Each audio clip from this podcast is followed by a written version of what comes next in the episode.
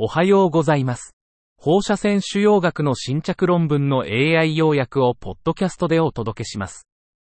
よろしくお願いいたします。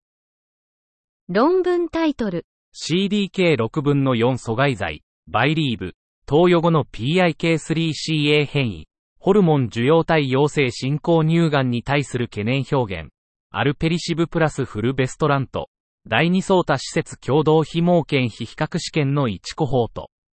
Expression of concern alpelisib plus fulvestrant in PIK3CA mutated, hormone receptor positive advanced breast cancer after a CDK4/6 inhibitor, BY-leave, one cohort of a phase 2, multicenter, open label, non-comparative study. アブストラクトが提供されていませんでした。論文タイトル、筋層浸潤性膀胱がんに対する術前補助化学療法の加速器。 Accelerating neoadjuvant chemotherapy for muscle invasive bladder cancer. アブストラクトが提供されていませんでした。論文タイトル、WHO 西太平洋地域における高額医療費。High health expenses in the WHO Western Pacific region. アブストラクトが提供されていませんでした。論文タイトル、固形がんにおけるリキッドバイオプシー反応評価基準、LB レシスト。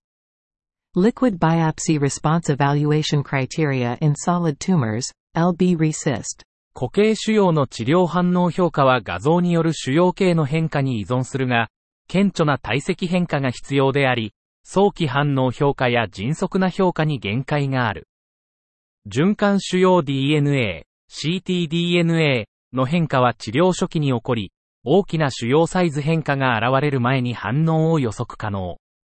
ctDNA 応答基準の臨床実践への導入前には、臨床的、生物学的、規制上の課題と、検出方法や ctDNA 応答、進行の定義の標準化が必要。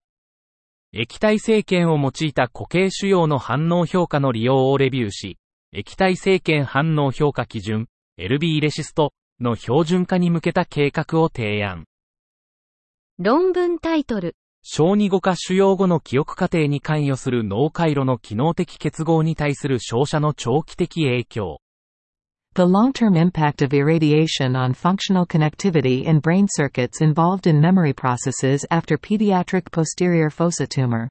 目的、小児脳腫瘍後の記憶障害に関する長期影響を、後頭外科腫瘍、PFT を患った小児における脳の接続性に着目し、安静時機能的磁気共鳴画像、ARS-fMRI を用いて検討。方法、放射線治療を受けた20名、未治療の PFT 生存者15名、健常者21名を対象に、インパラ研究、NCT04324450 に基づき、記憶テストと ARS-fMRI を実施。結果、放射線治療を受けた PFT 生存者は、全記憶回路で非典型的な接続性を示し、特に作業記憶とエピソード記憶に影響が見られた。非治療群は、健常者と比較して大脳皮質小脳回路のみ非典型的接続性を示した。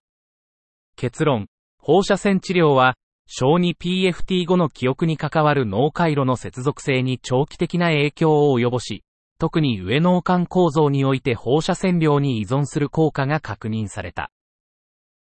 以上で本日の論文紹介を終わります。